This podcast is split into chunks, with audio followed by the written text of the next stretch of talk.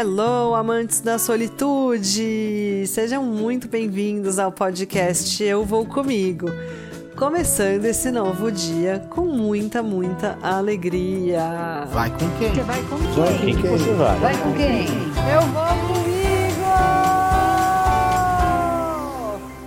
Já temos podcast sobre o tema polêmico viajar na pandemia. Hoje a gente vai falar um pouquinho sobre como isso funciona na prática. Mas como assim? Acabei de voltar de férias e foi sim incrível e foi dentro de todos os protocolos de saúde que a OMS recomenda. Não aglomerei, máscara enquanto estava em contato com outras pessoas, álcool e muito ar livre e muita natureza. A escolha do roteiro foi bastante óbvia para mim. Por quê? Eu adoro fazer coisas ao ar livre. Adoro natureza, adoro trilhas, adoro caiaque, adoro fazer tudo que me conecte a mim mesma, estando sempre conectada à solitude e sem aglomerar. Aglomerar para mim era importante em épocas como o carnaval, que foi sempre um tempo que eu amei e sinto muita saudade. Espero que em breve a gente possa viver momentos maravilhosos carnavalescos novamente. Mas nesse momento de pandemia, o que era importante para mim era desconectar. A gente tá falando muito de ficar dentro de casa, de não aguentar mais, de não ter sanidade. O negócio é que para algumas pessoas, a casa virou o trabalho, e o trabalho agora é em casa. E quando a gente não está conectado ao nosso computador, a gente está conectado no celular ou na televisão, ou está lendo alguma coisa. Então a gente está o tempo todo olhando para algo que fica muito próximo aos nossos olhos. E chega uma hora que isso pode esgotar. E era exatamente o que estava acontecendo comigo. Chegou uma hora que eu não aguentava mais, já queria jogar o meu computador pela janela. Tá bom, eu sei que não pode, não façam isso, gente, não vamos poluir. Mas precisava totalmente desconectar. A escolha então do roteiro foi bastante óbvia para mim. Eu queria um lugar onde internet não existisse, onde pudesse retomar o meu contato comigo mesma e com a minha solitude. Eu queria um lugar onde as pessoas são conectadas a elas mesmas e ao próprio lugar em que habitam. E foi isso que fui procurar. Tem uma característica minha que pode ser chamada de obstinação ou teimosia. Eu gosto de procurar lugares que têm visuais incríveis. Agora, em época de pandemia, que eu posso acessar de carro e que sejam ao ar livre.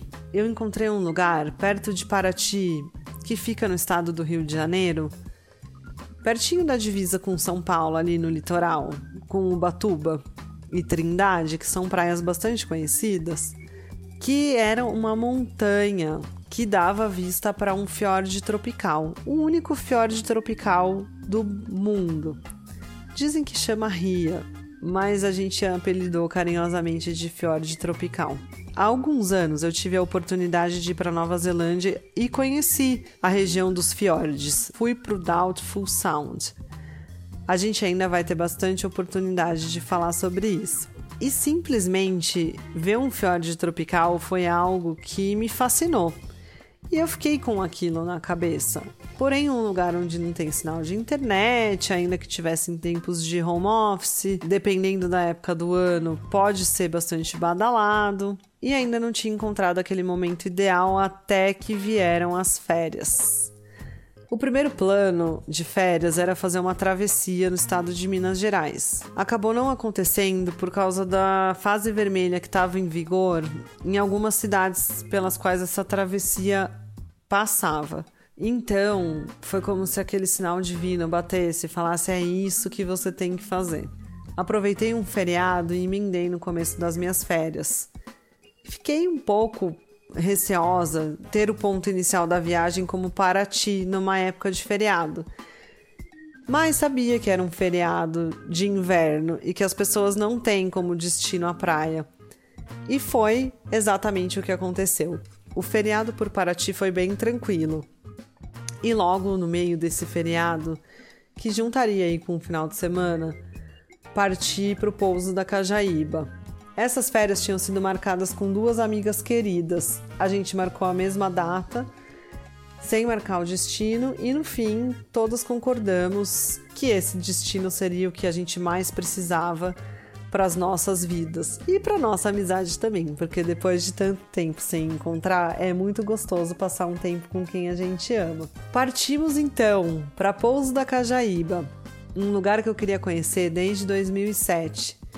Incrível, de praias maravilhosas, de pessoas que aquecem o coração, muito hospitaleiras, muito receptivas e com histórias maravilhosas. Por lá ficamos alguns dias e conhecemos muitos lugares legais que serão objeto também dos nossos podcasts.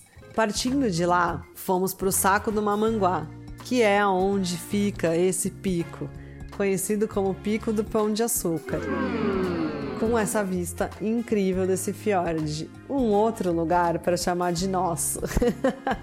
Nos dois lugares, éramos as únicas hóspedes turistas. O resto das pessoas eram todas moradoras que compartilharam conosco o fato de que poucos turistas tinham ido para essa região desde que a pandemia começou então era algo que eles não sentiam muito os impactos da própria pandemia da Covid, a não ser os efeitos econômicos. E que eles estão muito felizes vivendo por lá. Eu tô falando isso para estimular o turismo para lá? Pelo amor de Deus, não. Até porque as nossas medidas de segurança foram bem estritas antes de partir para nossa viagem. A gente estava tomando todos os cuidados, a gente não estava em contato com outras pessoas, é, tivemos bastante tempo entre chegar em um lugar e outro.